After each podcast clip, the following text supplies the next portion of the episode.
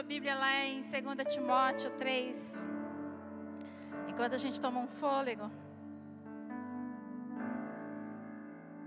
Essa realmente era da época que a Dani era adolescente, que era teen. Né, Dani? Cadê Dani? Era uma graça a gente de teen. Vocês não têm noção como a gente era teen. E nós já estávamos tudo trabalhando nessa linha, viu? As crianças eram aqui, a gente era aqui e a gente já estava lá, pondo ordem. E era pela manhã, né, na IPD. Dani foi assim, um domingo de manhã, a igreja era bem aqui, tinha um corredor aqui. E eu saí esbarufida, estava com as crianças e falei para ela assim: Você quer trabalhar com as crianças? Ela falou: Eu quero. Ela tinha 12 anos, eu tinha 15, muito maioral. Ela falou, eu quero. Eu falei, então vamos lá. E nós entramos e começamos a ajudar. E tinha a Fátima, que era líder, tinha a Carla, a irmã Iris, que era do, do ministério. E foi um tempo glorioso. Eu tenho saudade do nosso tempo de EBD, onde a gente era os jovens. Nossa vida de EBD era assim. Oito e meia começava o culto. Aí depois a gente separava, ia para as salas. Aí cada um na sua sala, né? Tem os homens, as crianças, as mulheres, os jovens. Aquela sala lá, quem construiu dos jovens foram os jovens. Cada um construiu a sua sala.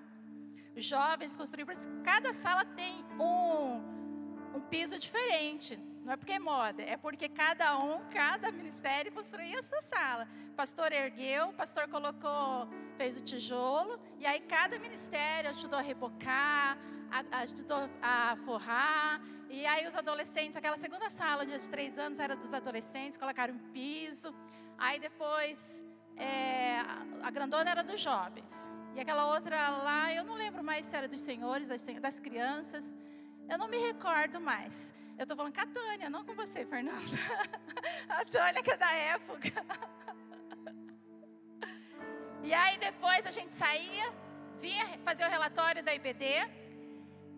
E aí, eu não sei que manhã comprida era essa, porque daí a gente ensaiava o louvor, a gente ensaiava o coral, e ainda tinha tempo da gente tomar uma Coca-Cola aqui na Maricá. Aí a gente ia para casa almoçar. Aí lá pelas duas da tarde a gente vinha fazer evangelismo com o jovem, aquele sol quente, mas a gente estava aqui, firme e forte. Aí a gente ia embora. Às seis da tarde era a união dos, dos jovens, né? Não era no sábado o, o, o nosso culto, era antes do culto. Então era a união dos jovens, era seis da tarde. Aí a gente fazia a nossa de novo lá, nossa união, aí vinha para o louvor e tudo era festa. Eu tenho saudade porque era um, uma preocupação genuína apenas de estar participando de todos os eventos da igreja e era muito gostoso estar participando. Em Timóteo, 2 Timóteo 3, 10, vai falar sobre um pouco disso. Sobre essência, sobre família, sobre raiz mesmo. Para quem não conhece Timóteo, ele também é da terceira geração de cristão, de crente, digamos assim. Mas vamos ler o texto e depois eu discorro sobre ele. Cadê minha cola daqui, Marcos? Está conversando com o Noro? Noro, põe ordem aí, ó. Eu vou pôr uma luz aí, pôr uma câmera filmando vocês. Foi a satisfação do Henrique. Quem está do seu lado aí, Henrique? Eu não enxergo, não, do outro lado. Quem está na transmissão? Ninguém. Você que está na transmissão? Então transmite direitinho aqui que eu estou cuidando também. Minha cola, ó, as letras que o Marcos escolhe são todas desenhadas. Bem-vindo também, maestro. Vamos lá. 2 Timóteo 3,10. Mas você tem seguido de perto o meu ensino a minha conduta, o meu propósito, a minha fé, a minha paciência, o meu amor, a minha perseverança, as perseguições e os sofrimentos que enfrentei. Coisas que me aconteceram em Antioquia, Icônio e Listra. Quantas perseguições suportei mas de todas essas coisas o Senhor me livrou. De fato, todos os que desejam, que desejam viver piedosamente em Cristo Jesus serão perseguidos. Contudo, os perversos e impostores irão de mal a pior, enganando e sendo enganados. Quanto a você, porém, permaneça nas coisas que aprendeu e nas quais tem convicção, pois você sabe de quem o aprendeu. Porque desde criança você conhece as sagradas letras, que são capazes de torná-lo sábio para a salvação mediante a fé em Cristo Jesus. Toda a Escritura é inspirada por Deus. É útil para o ensino, para a repreensão, para correção, para instrução na justiça, para que o homem de Deus seja apto e plenamente preparado para toda boa obra. Vamos orar? Foi muito rápido? Foi rápido? Eu estava te cuidando aqui. Vamos baixar nossa cabeça, vamos orar? Querido Deus, eterno Pai, aqui está a Sua palavra, Deus, ela é viva, ela é eficaz, assim como falou, Senhor, o coração do apóstolo Paulo, do Timóteo, em toda geração, Senhor, que passou, que ela possa, Senhor, falar ao nosso coração aqui, Pai. Eu te peço que nós sejamos terra fértil, terra boa. Que, Senhor amado, a todo o terreno pedregoso, cheio de espinho, todo, Senhor amado, chão duro, Pai, que possa agora amolecer com a Sua presença, como água viva. Senhor amado, que a gente se permita nessa noite, que o Espírito Santo fale o nosso coração. Desde o pequenininho até o maior, o Senhor conhece o coração de cada um que está aqui dentro, que está aí fora na igreja, que está ouvindo essa mensagem, Pai. Tu conhece, Pai, e nós cremos, Senhor, no poder, Pai, da tua palavra, nós cremos no poder transformador. Fale conosco, doce Espírito Santo, Senhor. Tenha total liberdade nesse momento. Em nome de Jesus, amém. Queridos, a palavra é viva, ela é eficaz. Mas se eu não permitir que ela entre no meu coração, nada vai acontecer. Por isso que fala que o Senhor transforma o nosso coração de pedra em coração de carne, porque é onde a, a espada penetra. Por isso eu pedi para o Senhor que nós possamos nos permitir. Entre na casa do Senhor e fala: Senhor, eu não sei tudo, eu quero aprender mais. Senhor, se os meus conceitos e valores estão diferentes que a Sua palavra explica, ensina, que eu possa me moldar a ela. Eu quero viver o que a Sua palavra tem para mim hoje. Não o que eu acho que a palavra diz. Porque só assim a gente vai ser limpo como a palavra, como João 15 vai nos dizer, nos limpando de tudo que a gente acha que é conceito nosso, mas é o que o mundo nos coloca como certo ou errado. E aqui na vida de Timóteo não era diferente. E eu gosto sempre de te dar um pano de fundo para você saber em que contexto essa palavra foi escrita. Eu posso pegar essa palavra e direcionar, mas nós temos que ter o cuidado de saber qual é a base que ela foi escrita. Isso é segurança para nós. E Timóteo está em Éfeso, pastor ali, um jovem, e ele é muito tímido, e ele também é meio doente, Paulo vive escrevendo para ele. E essa segunda carta é a última carta do apóstolo Paulo. Estamos aqui vivendo no ano mais ou menos de 66 ou 67 depois de Cristo, onde Nero estava tocando terror, e a gente já falou sobre isso. Em 64 ele põe fogo em Roma e põe culpa nos cristãos, porque o único bairro que não pega fogo é dos cristãos. E ele está fazendo uma perseguição severa em todo canto, todo mundo romano, a todo crente. E Paulo, na época, agora é a maior autoridade cristã que há. E ele já tinha sido preso, mas ele tinha ficado em Roma, numa casa, tinha privilégios, mas agora ele é preso novamente. E ele é colocado numa masmorra. E ele sabe que os dias dele já estão no fim. Por isso a gente fala, vê que no finalzinho ele já vai falando que ele é, tem certeza que os dias dele já vão se cumprir sobre a terra. E ele está passando o bastão dele para a geração futura. No caso aqui, é quem? Timóteo, o filho na fé dele. E quando a gente para e vê alguns filósofos, historiadores, educadores, ou até alguém muito próximo a gente, vai dar as últimas palavras, a gente coloca como algo importante, algo que tem um peso maior. E essas são as últimas palavras do apóstolo Paulo. Enquanto a igreja estava sendo perseguida, você está tirando atenção? Uh, maestra. Paulo escreve carta de ânimo para o jovem Timóteo. E ele vai falar para. Se você começar a ver o, o capítulo 3 no início, ele vai falar sobre o que está acontecendo nos últimos dias. E os últimos dias corresponde desde a ressurreição de Jesus até a vinda de Jesus são os últimos dias. Então nós estamos vivendo os últimos dias. Desde que Jesus ressuscitou da primeira vinda até a segunda vinda são os últimos dias.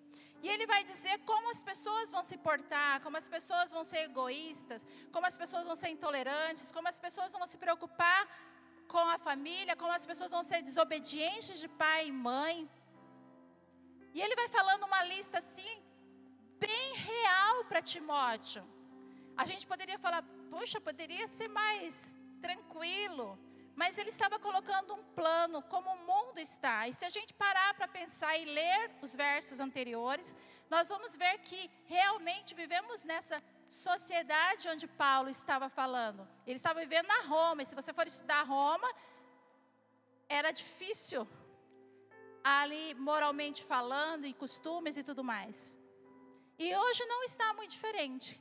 As pessoas egoístas, as pessoas amantes de si mesmas, as pessoas mais amantes dos prazeres, as pessoas buscando apenas se satisfazer, sem se preocupar com o próximo, sem se preocupar com Deus. Vai falar sobre soberba, sobre impiedade, sobre um de coisas que vão que estavam naquela época rodeando os cristãos. E se você vai pensar, não é muito diferente hoje. E eu faço a primeira pergunta da noite: o que está te influenciando hoje? É o menininho do TikTok? É das redes sociais? É uma pessoa que não é crente? É um filósofo ateu? Quem é que influencia na sua vida hoje? Da onde você está tirando parâmetro de vida? Porque todo mundo precisa de referência. Seja aqui dentro, ou seja no mundo. Professor, professora, qual é a sua referência hoje de pessoa? Aqui em Timóteo era Paulo. E Paulo falou assim: Ó, oh, Timóteo, tá, o mundo está uma bagunça. Mas foca em mim. Olha em mim. Você de perto me acompanhou. Eu te vi lá, nós saímos juntos de viagem, fomos missionários, sofremos juntos, foca em mim. Você é meu filho na fé. E ele vai falar assim: olha, você me seguiu de perto. Então, Timóteo, olha para mim. Olha para o meu ensino. Olha para a minha conduta de vida. Olha para os meus propósitos. Timóteo, olha para a minha fé. Para a minha paciência. Timóteo, olha para minha, para o meu amor e para a perseverança. Quantos de nós, crente em Cristo Jesus, podemos falar como Paulo? Foca em mim. Foca em mim, filho. Não foca no que o mundo está ensinando aí fora. Foca em mim, no meu testemunho de vida, na minha fé, na minha paciência. Desde quando o ser humano é gerado, ele precisa desse aconchego. Então, na barriga da mãe, a mãe pode falar os, os versos da palavra, pode ser palavra de afirmação: você é amado, você é desejado, Deus te fez, Deus já tem os propósitos da sua vida. Salmo 139 vai dizer que no ventre da minha mãe o Senhor já me via e Ele já tem todos os meus dias contados. Quando o nenenzinho nasce, é a hora que você vai estar com ele, dando um banho, dando uma mamar, você é amado por Deus, Deus te ama. Do berçário, o, o foco para a gente ensinar as crianças é isso: você é amado por Deus, o Senhor te criou, porque é um aconchego, é uma segurança. Eu sei que hoje, cada dia mais, é tirado de nós a liberdade de estarmos com os nossos filhos, ou por causa do serviço, ou por causa de alguma situação, e nós vamos colocando na escola quatro horas, sete horas, e daqui a pouco a gente não tem esse vínculo. E esse vínculo que a gente tinha que passar, outra pessoa estranha, com outros valores, vão fazer. Porque uma, uma personalidade de criança, ela é formada dos zero aos sete anos. E a criança, ela não é uma tábua rasa. Nós sabemos que nós somos gerados no pecado e que nós precisamos de Jesus Cristo. Quando eu estou com meu filho, eu tenho que colocar ele. O amor de Deus foi tão grande que Jesus veio e deu a vida por ele. Que ele é amado, que ele é cuidado, que o Senhor tem um propósito na vida dele. E aqui Paulo vai falar: você foca em mim, que eu sou seu pai na fé. Mas você presta muito atenção, porque eu sei, Timóteo, que você teve uma base boa em casa. Quem quem foram, quem foram as bases de Timóteo? A mãe e a avó. Em, primeira, em 2 Timóteo 1, verso 5 vai dizer assim: Recordo-me da sua fé não fingida. Se Jesus voltasse hoje, você iria para o céu? Pergunto para os teens, pergunto para os adolescentes, para os jovens. Você tem certeza que você estaria com Jesus no céu? uma fé não fingida, alicerçada em Jesus. Eu compreendo que eu sou pecador, que eu preciso de Jesus, eu entrego a minha vida para Ele. De criança. Está falando aqui que quando criança, uma fé não fingida. Que primeiro habitou em sua avó Lloyd e na sua mãe Eunice. E estou convencido de que também habita em você. Por que será que ele estava convencido? Pelas atitudes de Timóteo. Então, Timóteo foi instruído dentro de casa, pela mãe e pelo pai. E o que eu estou instruído dentro de casa? Quem está sendo o educador dos meus filhos? A escola, a TV, as telas? Quem é? Pastor, eu quase não tenho tempo.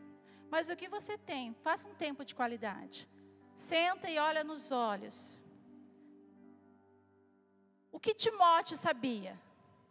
Sabia do Velho Testamento, sabia de Deuteronômio, e aí eu vou te lembrar de outra pessoa que estava aflita. Moisés. Moisés estava a ponto de entregar o povo para entrar na terra prometida. 40 anos antes, eles não quiseram entrar, eles tiveram medo. E agora Moisés, eles estão ali. Moisés sabe que ele não vai com o povo. Então Moisés, como Paulo, vai escrever uma carta. Porque ele sabe que o povo de Israel vai entrar num lugar desconhecido, cheio de deuses estranhos, cheio de coisas más, um povo pervertido. E Moisés está preocupado para que o povo não se corrompa. Tem alguma coisa parecida com hoje ou é só coincidências? Quantos pais estão preocupados de enviar seus filhos para a escola ou para a faculdade ou realmente sair de casa mesmo? Quantos pais, como eu, ficam orando para os seus filhos? Senhor, abençoa onde está, não levantar, livra, vai livrando do mal. Quantos? Não tem uma mão levantada? Quando cresce, você acha que vai parar de orar, você ora muito mais. Aí tem os, o Noro agora da vida, que também vai orar. Daí tem a família do Noro também vai orando. E assim vai aumentando. Não é verdade? E Moisés, então, como Paulo, escreve, faz recomendações. E baseado nisso também, Timóteo aprendeu.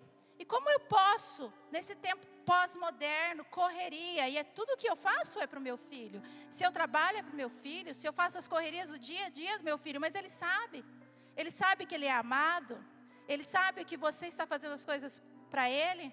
Ou quantos pais tiram sua camisa para dar para o filho e o filho é ingrato? Você está falando, olha, eu estou me esforçando. Ou falar, agora não dá. Vamos esperar? Vamos orar?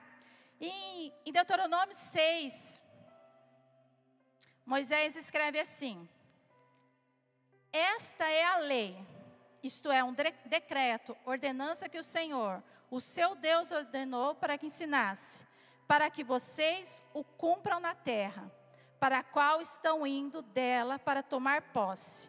De modo vocês, seus filhos, seus netos, temerão o Senhor, o seu Deus, e obedecerão todos os seus decretos e mandamentos, que eu lhe ordeno todos os dias da sua vida, para que tenha uma vida longa. Quer viver bem? Quer viver bastante? Obedeça a palavra. Ouça e obedeça, ó Israel. Assim tudo irá bem e você será muito numeroso numa terra onde há leite e mel com fartura, como lhe prometeu o Senhor, o Deus dos seus antepassados. Aí agora ele vai te ensinar. Ouça Israel, ouça Igreja Sol da Justiça. O Senhor, o nosso Deus, é o único Senhor. Amém? O Senhor, o nosso Deus, é o único. É único mesmo? Ou eu misturo um pouco? Ou lá ensino na minha casa é tudo misturado. Eu pego uma vertente filosófica, eu pego uma vertente na internet, eu pego uma vertente aqui, é antibíblico, mas eu acho tão bonitinho. Vai contra a palavra de Deus, mas eu acho que é mais moderninha. E Deus não aceita a mistura. Toda vez que ele ia realizar algum milagre em Israel, ele falava: santificai-vos, tirar os vossos falsos deuses. Hoje vai falar de santificação pela manhã. Eu tenho a salvação, mas a santificação é eu deixar, porque todos os dias eu sou exposta a coisa que é errada. E eu tenho que renunciar, Senhor, eu não quero isso. Por isso que a, a palavra vai nos limpando. E aí ele vai dizer assim: ame o Senhor, o seu Deus, de todo o seu coração, de toda a sua alma e de todas as suas forças. Eu tenho amado o Senhor de todo o meu coração. Eu faço tudo que o meu Senhor mandar. Ou conforme dá, eu venho. Conforme eu posso, eu faço. Não, gente, esse amor é apaixonado. É mais do que a namorada. A namorada não pode estar no lugar de Deus, porque é idolatria. Eu tenho que amar a Deus acima da namorada, do filho, da filha, da esposa. Deus tem que ser em primeiro lugar na minha vida, do que o carro, do que o emprego, do que o seu serviço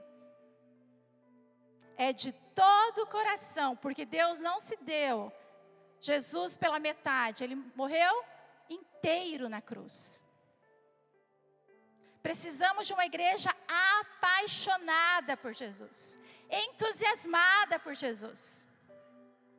Eu tenho tirado muitas é, lições, experiências, estudando e, e aprendendo com a igreja perseguida de hoje. Aonde a igreja não pode falar de Jesus, na África, na Ásia, alguns países aqui da América Latina, mas a igreja está apaixonada, se reunindo escondido para falar de Jesus que transforma. Mas eu não tenho visto essa esse amor aonde a igreja pode se reunir livremente. Ah, depois. Ah, agora não eu vejo uma apostasia na Europa, nos Estados Unidos. Às vezes no Brasil, às vezes na minha vida. Esse Jesus é antigo. Isso é uma história já velha. É uma história só histórico. Eu sou moderno agora. Eu não preciso mais de Deus. O homem, o centro das coisas. E aí o mundo vai de mal a pior. Porque há um pedaço certinho no coração do homem que é do seu Criador. O homem foi feito para adorar o seu Criador. E ele vai buscar de todas as formas. Por isso a gente vê tantas religiões, tantos deuses. É o índio lá que ninguém falou para ele, ele tenta adorar a natureza. E aí aquela pessoa que de repente é mais assim, fala, ah, eu sou mais evoluída, eu vou ter contato com a natureza. Você vê essas pessoas? Porque na essência dela, ela percebe que ela veio de um jardim, que ela faz parte de uma natureza, mas ela não entende ainda que esse Criador que fez ela, que fez o jardim, entendeu? Que deu seu filho por ela, agora ela pode ter a conexão direta com essa criação e com esse Criador. Mas no íntimo de cada ser humano, ela precisa e ela procura. Até que a gente se desateu. Se Deus não existe, por que você está querendo comprovar que Ele não existe? Há uma lacuna. E essa semana eu estava tão assim envolvida com as coisas do dia a dia. E numa manhã eu acordei com uma saudade de Deus, no sentido assim de pôr um louvor, de parar tudo, de adorar, de, sabe assim, uma saudade mesmo. Eu falei, Senhor, me perdoe. Coloquei aqueles louvores assim, bem você canta um pouco, você chora um pouco, você ora um pouco. Porque parecia que o meu coração faltava alguma coisa assim. Eu falei, Senhor, me perdoa, porque eu estou envolvida com tantas coisas, mas ninguém vai preencher o que o Senhor tem adoração no meu coração. Buscamos as melhores escolas para os nossos filhos. Buscamos os maiores é, mestres. E eu não estou falando que isso é errado. Mas se dessemos valor à palavra do Senhor como damos, nossa vida seria diferente. O nome da mensagem é fidelidade através de gerações. A minha geração vai passar, a da Fernanda vai passar. Que será dos meus netos? Será que só de justiça permanecerá? Fidelidade. E quem passa isso é de pai para filho. E a avós, né? A avó Lloyd estava lá, firme e forte, ajudando a mãe Eunice no ensino da palavra. Aqui nós temos uma hora para ficar com as crianças. E nós vemos o resultado de quem é criança é exposta à palavra em casa e quem não é. E pasmem vocês, na sala de 10 anos, tem filhos de crente que não tem Bíblia. Sendo que aos 10, aos 12, tinha que conhecer a palavra. No mínimo decorar os, os nossos, como a gente decorava, né, os livros, os versículos mas criamos bebês na fé eternos. E aí não sabemos por que quando chega a juventude eles se desviam. Porque não tem a consistência da palavra. Assim como eu pego firme para estudar química, física, biologia, aqueles negócios lá que o guri fica com o cabelo em pé. Pega a palavra, vai mais a fundo. Eu falo para os professores: esse aqui material é a base, mas vai mais fundo. EBD? Isso é coisa do passado. Estudar a Bíblia? Não, não preciso mais. As pessoas não querem. Permita viver o novo de Deus. Se permita esse ano. Seja embriagado com a palavra. Eu estava tutibiando, porque a gente sempre tutibia. E hoje, quando eu vim de manhã, a Gislaine dirigindo o culto, eu falei: Uau, é isso que eu quero à noite, Jesus ver o crescimento das pessoas. Eu vi a Gislaine crescer, eu dei aula na escola de batismo. Isso vai entusiasmando. Eu falei, eu estou no caminho certo. Continuo firme na IBD e um dos propósitos que você colocou ontem para a gente escrever dos jovens foi uma IBD forte, alicerçada. Pasmem vocês. Março agora, dia 31, a gente faz 10 anos assumindo a igreja. Pasmem vocês. Fazem mais de 10 15 anos que acabou a igreja em célula, onde não precisava mais de ABD. 15 anos e eu continuo com as mesmas velhas práticas, não querendo estudar a palavra do Senhor. E quando eu sento em roda aqui, eu compartilho o que a palavra está ensinando, eu sempre aprendo algo novo. Porque eu estou pensando em mim. E não é vir só no dia que você vai dar aula, não. É todos os dias, porque não tem ninguém maior e melhor que ninguém. Nós estamos aqui para trabalhar juntos. Não tem como uma igreja ser forte se não tiver ensino da palavra forte. Não tem. Assim como a gente vai na escola, a gente vê o currículo, a gente precisa saber qual é a base curricular da igreja. Pessoas que conhecem a palavra. E Paulo vai dizer isso. Paulo vai dizer, vou terminar de ler Deuteronômio ele falou assim, Deuteronômio, Moisés, e Timóteo aprendeu isso também. Ensine com persistência aos seus filhos. Pastor, eu não tenho tempo. Tudo bem. Quando você estiver sentado em casa, fala da palavra com seus filhos. Quando você estiver andando pelo caminho, fale da palavra com seus filhos. Não fala mal de ninguém, não fala de jogo, fala da palavra. Encaixa o assunto. Uma vez nós estávamos viajando com as crianças e você vai viajando e a estrada é bonita, cheia de árvores. E eu falei, vocês sabem que Deus criou as árvores para serem belas aos nossos olhos? Elas falaram, não, mãe, onde está isso? Lá tive que procurar, né? Em Gênesis 1, não, Gênesis 2, lá que Deus fala assim, que fez as árvores agradáveis aos olhos. Em qualquer assunto que você estiver, filho, Deus é bom. Deus fez a natureza, traz a existência. Quando você estiver se levantando, dá um bom dia, um glória a Deus, Jesus te ama, Jesus vai ser com você, meu filho. Vamos orar, a prova vai ser difícil. Vamos orar junto. Participe das pequenas e grandes vitórias do seu filho, mas inclua Deus. Vamos orar, filho? Deus pode curar, Deus pode ser com essa prova, pode ser com esse coleguinha que está te incomodando na escola, essa professora que está te pegando no pé. Vamos orar? Porque o mundo está cada dia mais empenhado para destruir a nossa família. E não é a teoria da conspiração, não, é só você prestar atenção. Porque o mundo Primeiro ele diz que não tem verdade absoluta e há em Cristo Jesus. O mundo quer ensinar os nossos filhos como andar, como vestir. Querem que crianças de 9, 10, 11, 12 anos estejam namorando, isso é hora de você estar estudando, viu? Estudando a palavra, estudando na escola. Já conversei isso com minha sala de 9 e 10 anos aqui na igreja, por isso estou falando um dos fatos de eu querer sempre estar no Ministério Infantil é para eu permear e que nível que nós estamos. E as crianças, elas entregam tudo em casa. Não, assim, elas não contam, ah, o pai fez isso. Não, a gente vai conversando, a gente vai vendo como a criança é. Mas não é para você deixar a criança correndo aqui na igreja, não. É para você mandar para o Ministério Infantil. É outra coisa, não quero mais nenhuma criança correndo aqui no fundo, hein? Nem cu de quinta, nem domingo, nem nada. Criança do seu lado. É difícil, é, gente. Eu, fui, eu cresci aqui e eu criei dois aqui. Mas todo dia é um dia. Quando a gente vê, a nossa vitória chegou. Mas é todos os dias.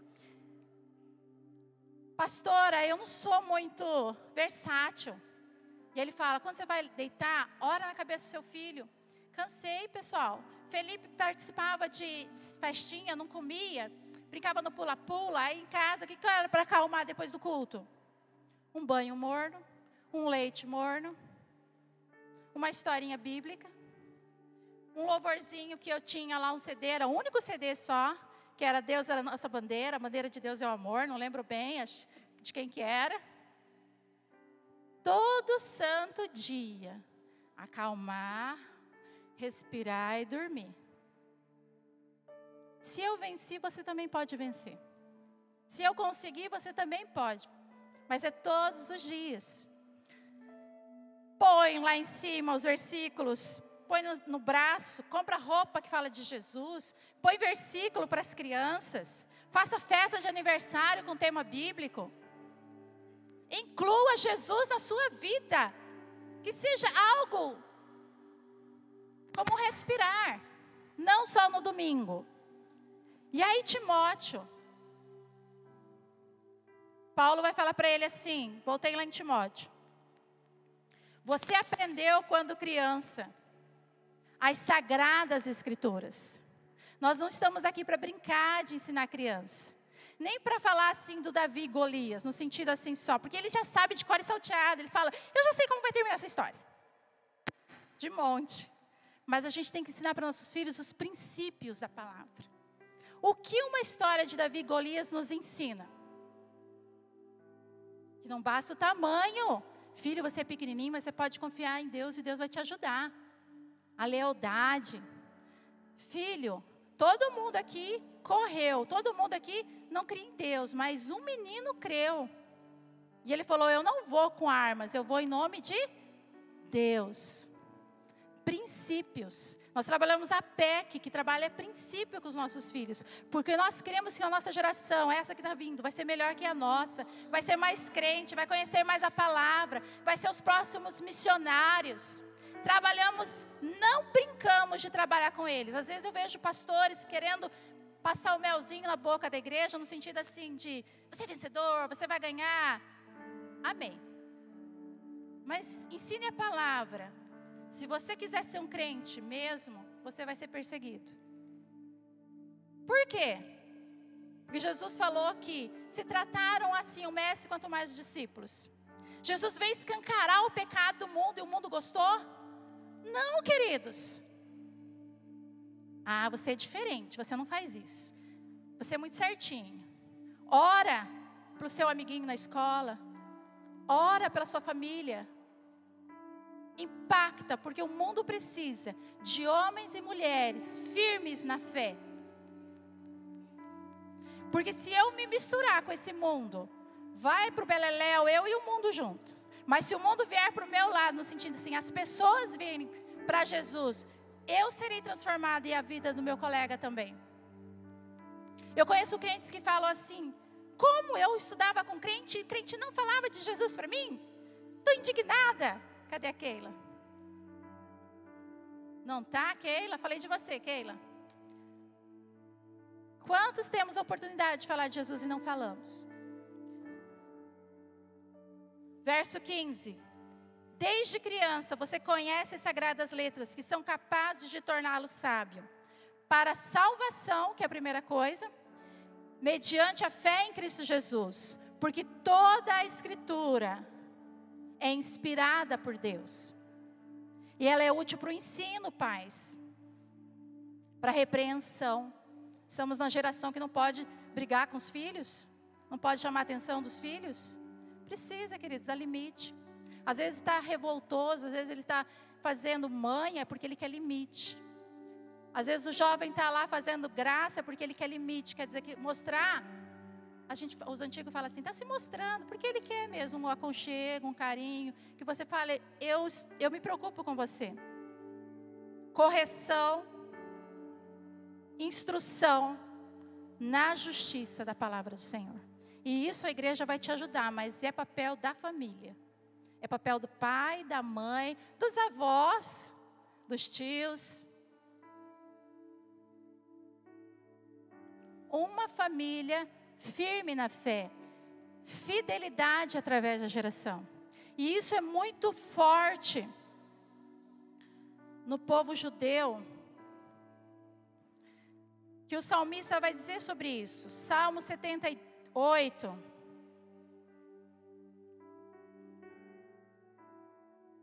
Eles sabiam muito bem. O povo judeu era um povo que eles não tinham ainda o material escrito, como nós temos a palavra. Mas eles repetiam, palavra por palavra, aos filhos, de geração a geração. Eles tinham temor de passar para os seus filhos o ensinamento, muito mais de dar comida, de dar roupa, de dar escolaridade. Era primeiro o princípio da palavra, porque eles sabiam que isso ia gerar vida. Iam ser bons cidadãos, iam ser bons pais, iam ser boas pessoas, através dos princípios da palavra. E em Salmo 78, poema da família Azaf, vai dizer assim: Povo meu, escute o meu ensino Incline os ouvidos para que tenho a dizer. Em parábolas abrirei a minha boca, proferirei enigmas do passado. Quem falou muito em parábolas? Amém. Não escondendo dos vossos filhos, não esconda a palavra dos vossos filhos. Ensine a palavra. Contaremos a próxima geração. Você tem contado? os louváveis feitos do Senhor, gerando fé no coração do seu filho, o seu poder e as maravilhas que ele fez. Aquele Deus lá que abriu o mar vermelho é o Deus que age hoje, filho. Se ele conseguiu fazer lá, que ainda Jesus não tinha morrido, quanto mais hoje que o Espírito Santo mora em nós. Vamos crer junto? O Pai vai pegar firme com você. Vamos crer? Amadurecer a fé. Vamos ter experiências em família. Nós vamos orar junto agora porque nós precisamos comprar um carro ou uma casa. Em fé, vamos, filho? Vamos orar? Ele decretou estatuto para Jacó em Israel, estabeleceu a lei e ordenou aos nossos antepassados que ensinassem os seus filhos, de modo que a geração seguinte a conhecesse, e a geração que ainda nem nasceu, e ainda filhos que ainda não nasceriam, a eles, por sua vez, contassem aos seus próximos filhos. Então eu conto para a Fernanda, a Fernanda conta para o filho dela, o filho dela vai contar para outra geração, e assim a gente vai fazer uma fidelidade de geração. E aí a gente vai se preocupar, mas se preocupar, será que essa geração, esse templo vai ser pequeno para a próxima geração? Não preocupação, será que a próxima geração vai debandar igual está debandando no, na Europa ou nos Estados Unidos? Alicerce firme e seguro, a base. Toda casa precisa de base, os nossos filhos precisam de base. Às vezes eles vêm pela correnteza, porque os pais vêm, porque a família vem, porque é legal estar aqui. Mas você já falou de Jesus como Senhor e Salvador? Falou que ele tem um propósito, que Deus pode realizar na vida dele? Eu entreguei a vida com oito anos, aos 12 anos eu entendi o plano de chamado na minha vida. Será que nós estamos expondo isso aos nossos filhos? Minha mãe sabia, o que minha mãe sabia? Ela nos envolvia com a igreja. Vamos no retiro, vamos. Tinha ensaio? Ia. Quantos pais eu vejo crente só ficam cortando o filho? Não, hoje você não vai na rede porque você tem um, um aniversário para ir. Você não vai participar disso porque eu não vou te levar é muito cedo. Vai dormir. A EBD é muito cedo. 10 da manhã é madrugada domingo. Mas no outro dia está 7 da manhã lá na escola. Mas é mais importante. Ver os nossos princípios e convicções. Ver o que nós estamos ensinando para os nossos filhos. E aí, como ele vai falar que o reino é mais importante? Claro que a gente precisa, igual Timóteo, de pais espirituais. Mas a base tem que ser no lar e a gente precisa restaurar isso. Amém, igreja? O ano da fé é um ano da fé lá em casa. É a convicção lá em casa que eu sou crente. Não pode parecer crente, eu tenho que ser crente. E aí, o salmista vai dizer assim: quando você vai falando sobre os propósitos de Deus para os seus filhos, então eles porão a confiança em Deus e não se esquecerão dos feitos e obedecerão os seus mandamentos. Eles não serão como os antepassados. Aí ele vai falar de rebeldes obstinados. A Bíblia é repleta de ensino para a família, aonde a igreja, aonde a família ensina e a igreja pega junto. Você é responsável pelos seus filhos, não é a escola. Você acredita que na década de 90 existia falando sobre a nova era e tudo mais, a gente estudava bastante isso, e que já tinha acontecido lá nos Estados Unidos, que os filhos iam ficar cada vez mais longe dos, dos pais, iam estudar, e isso para mim naquela época era um absurdo. Iam estudar o dia inteiro, os filhos iam ser educados pelo Estado. E aí, quando eles ficassem, é, os pais ficassem velhinhos, os filhos não iam ter vínculo com os pais, iam colocar em asilos e tudo mais. Queridos, cada caso é um caso, mas para mim isso, na década de 90, era um absurdo. E a gente vai se moldando com o tempo, vai se moldando, e as coisas vão acontecendo e a gente vai achando normal. Eu ficar quanto menos tempo com meu filho. Se ele está em casa, ele está no tablet, está no computador, cada um está numa tela. E ele vai absorvendo aquilo, e ele vai absorvendo aquilo. Seja bom, seja mal, aquele negócio vai entrando. E aí eu não sei porque ele não quer vir na igreja. Hoje é o dia de nós despertarmos. Isso começa na minha vida.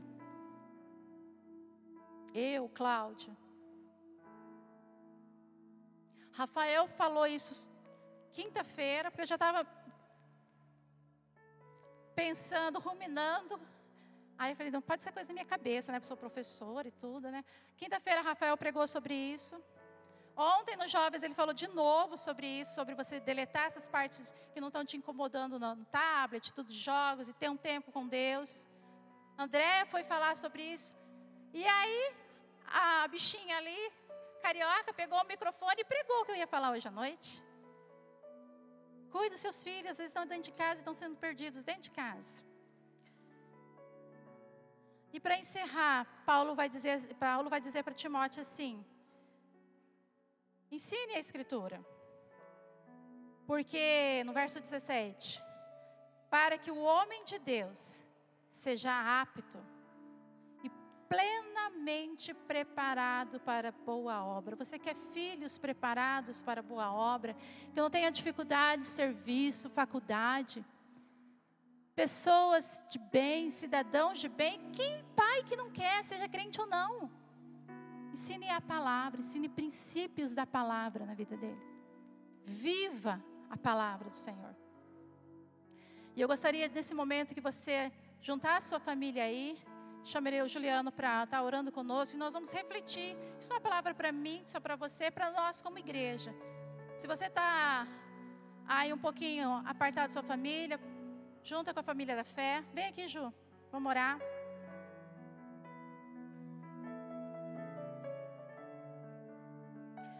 O versículo, o versículo, o cartaz que está bem de frente para mim diz assim: quando tiver 1% de chance, tenha 99% de fé.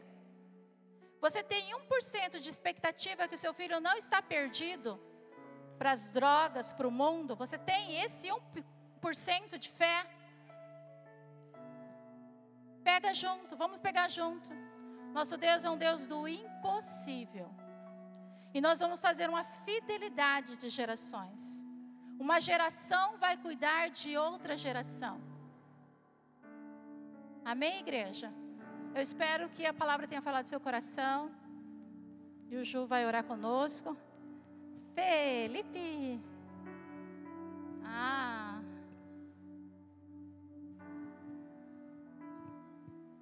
Aleluia.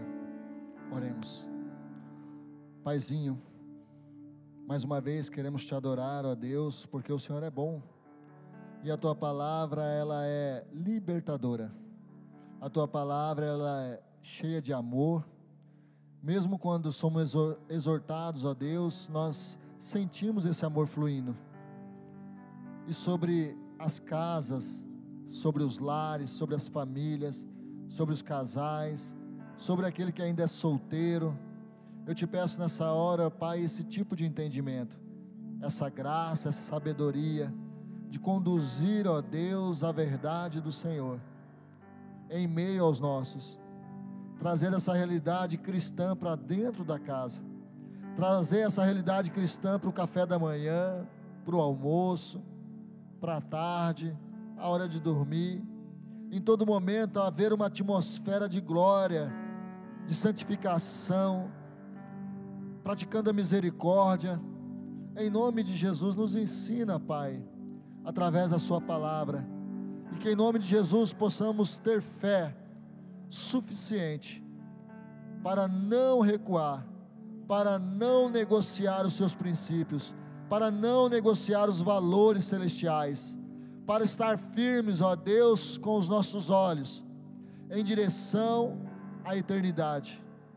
Eu te peço, ó Pai, que assim seja conosco, com essa igreja, com todos os cristãos, com todos aqueles que o Senhor já os alcançou. Que mediante as orações que estão sendo feitas neste lugar agora, essas famílias aqui abraçadas, aquele que ainda está sozinho, tem a sua família, mas aqui é como o sentimento ainda, Pai, sozinho. Eu creio que o Senhor e essa irmã, esse irmão, são a maioria, já formam uma família, e pela fé, nós já celebramos e vemos a família como um todo reunidas aqui, para a glória do Teu santo nome. Um coração do esposo aquebrantado, um coração da esposa quebrantada, um coração dos filhos em obediência, em amor um coração da igreja, um coração do lar como um todo, num só propósito, numa só fé, num só espírito. Essa é minha oração, Paizinho. Em nome de Jesus. Amém.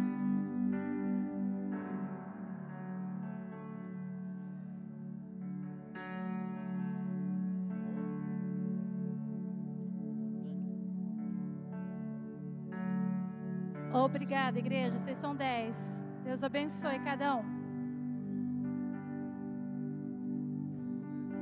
Aleluia. Poder sentar, amada igreja. Estamos aí nos finalmente do dia de hoje. Quero chamar aqui à frente o pastor Hugo e a pastora Welcoma. Trarão um recado aqui bem importante para a igreja. Quantos foram abençoados com essa palavra? Aleluia. É, tu me amas?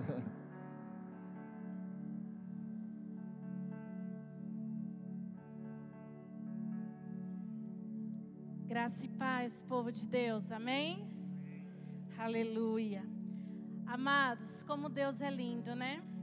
Logo quando eu cheguei aqui, eu falei para o pastor assim: Pastor, é, nós, enquanto ministério de casal, a gente precisa de uma oportunidade hoje. Porque a gente, nos nossos encontros passados, todo final de encontro, a gente reunia os casais que tinham feito aniversário naquele mês. E a gente orava pelo casal e pela família. E aí eu falei para o pastor, pastor, hoje a gente precisa dessa oportunidade, porque o Ministério de Casal não vai voltar agora em janeiro. E nós sabemos que existe casais aqui que, fiz, que fizeram aniversário de casamento no mês de janeiro. Então, se você é um desse casal, gostaria que você ficasse de pé. Amém? Vocês que fizeram aniversário de casamento agora em janeiro. Fiquem de pé. E... Hoje presente aqui está só a Ursina e o Serjão. Amém? Para honra e glória do Senhor. E aí, quando a pastora começou a ministrar, eu falei: Deus, obrigada, porque é o Senhor confirmando todos os passos que a igreja está dando. Porque a palavra que eu peguei para os casais, né? Tem alguns casais que estão viajando, algumas famílias e não estão aqui, que faz aniversário em janeiro. Mas que a palavra que vai ser lançada aqui, eu creio, eu em nome de Jesus, que alcançarão a vida desse, desse casal e dessas famílias. Amém? E a palavra que eu tinha tirado aqui na Bíblia, que Deus tinha ministrado no meu coração, Está lá em Deuteronômio 7, versículo 9. Aleluia. Ah, pastora, tem que aprender. Que diz assim: Saibam, portanto, que o Senhor, o seu Deus, é Deus, e, e Ele é fiel, que mantém a aliança e a bondade por mil gerações daqueles que o amam e obedecem aos seus mandamentos. Amém? Essa é a palavra que Deus ministrou nos nossos corações para ministrar na vida dos casais para o mês de janeiro. Eu creio poderosamente que o nosso Deus é aquele que honra a palavra dele. Amém? E ele diz aqui que a bondade ele vai manter pela aliança. Por mil gerações da, daqueles que o amam e obedecem os seus mandamentos. E a gente vê, como está só o Ursino e o Serjão aqui, nós podemos ver vocês refletindo isso, como a pastora falou, dentro da casa de vocês, ensinando os filhos de vocês. E hoje a gente vê a geração de vocês dando esses frutos de excelência, não para a sociedade, sim também, mas principalmente para o reino de Deus. A gente vê isso fervorosamente, né? A família de vocês sendo esse alicerce, vocês como casal, vocês como pais, a Ursina como mãe, detentora de um poder enorme de ministrar na vida das filhas, né? Porque nós mulheres, nós detemos esse poder de ministrar na vida das nossas filhas, de saber zelar por onde elas vão, que, que elas têm é, olhado com os olhos dela, porque nós temos um tempo a mais com as somente meninas, né?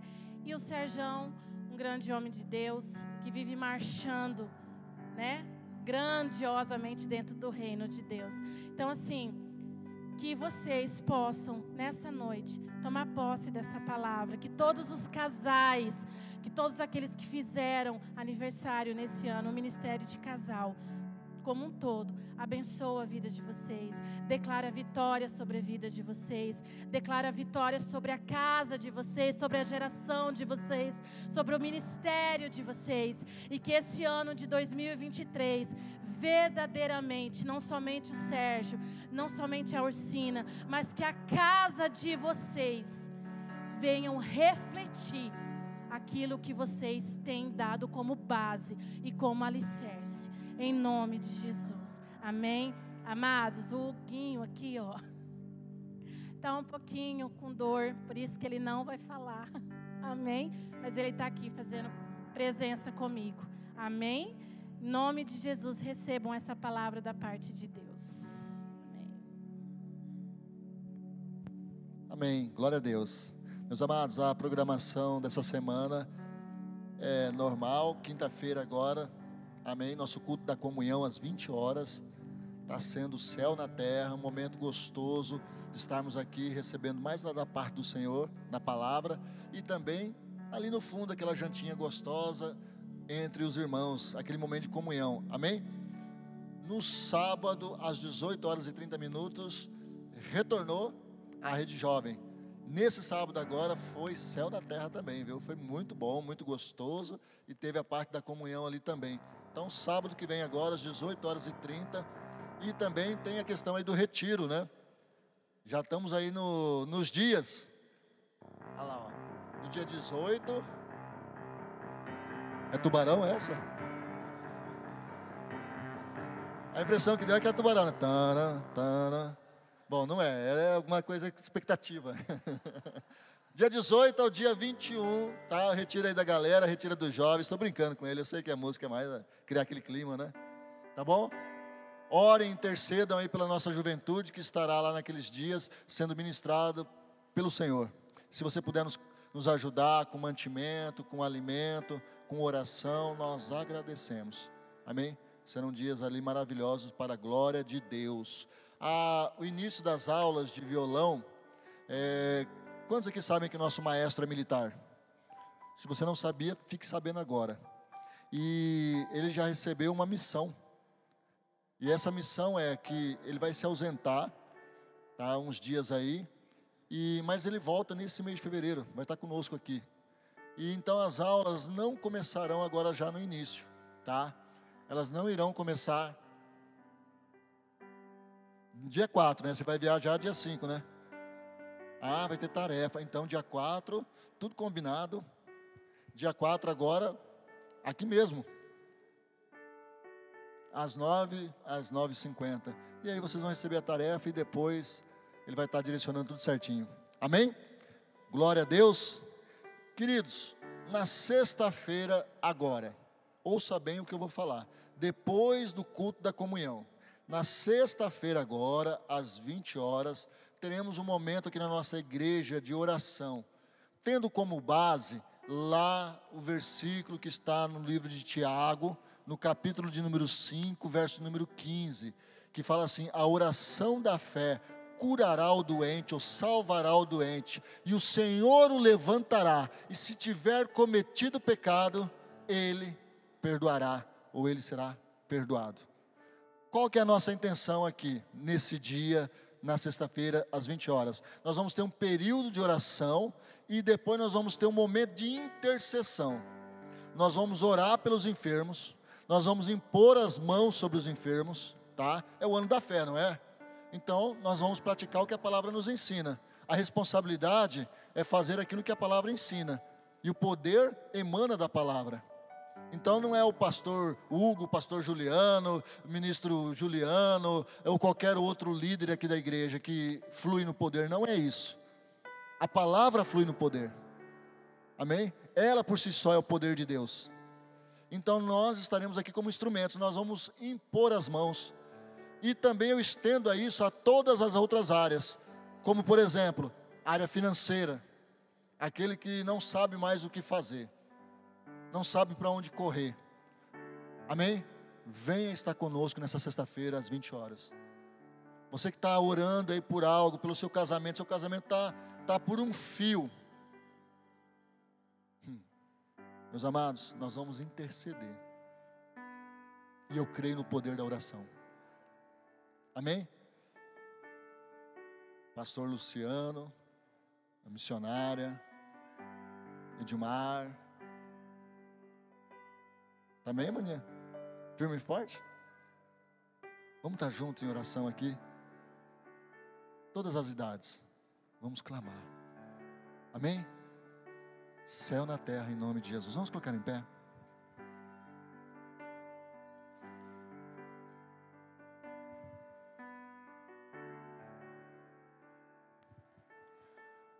Paizinho, nós queremos te agradecer pelo privilégio de ter participado deste culto, aonde a tua palavra nos foi entregue, aonde tivemos a oportunidade de te adorar, de estar em comunhão. Obrigado, Jesus, porque esse mês, o mês de janeiro, também, ó Deus, foram dias que nós já entregamos ao Senhor, pelo dom da vida, pelo fôlego da vida. Obrigado, Pai, porque sei que o Senhor tem cuidado da sua amada igreja. E eu quero te consagrar para esse mês de fevereiro. Que possamos estar mais sensíveis ao Senhor. Que possamos estar, ó Deus, mais conectados. Em nome de Jesus, priorizando aquilo que realmente é importante. Dando valor, ó Pai, para as coisas corretas não dando valor nas coisas, mas dando valor em pessoas. Eu te peço dessa forma, Pai. Aquele que muito corre atrás, entenda nesse momento que a sua prioridade está dentro da sua casa, que o seu verdadeiro amor ou que os seus amores estão dentro da sua casa. Que assim seja, Deus. E eu creio que não vai faltar. Haverá da sua parte, meu Pai, todos serão supridos. Haverá o mantimento, para a glória do teu santo nome. É a minha oração de agradecimento por esse mês que se passou, por esse mês que está se findando. E glorificar o seu nome, Pai, por esse novo mês, o mês da fé, de uma grande oportunidade de fazermos aquilo que agrada o teu coração. Em nome de Jesus. Amém. Amém? Se tu uma bênção. Diga para o teu irmão aí, meu irmão, durante essa semana, se tu você seja uma bênção. Amém? Deus os abençoe e vão na paz do Senhor.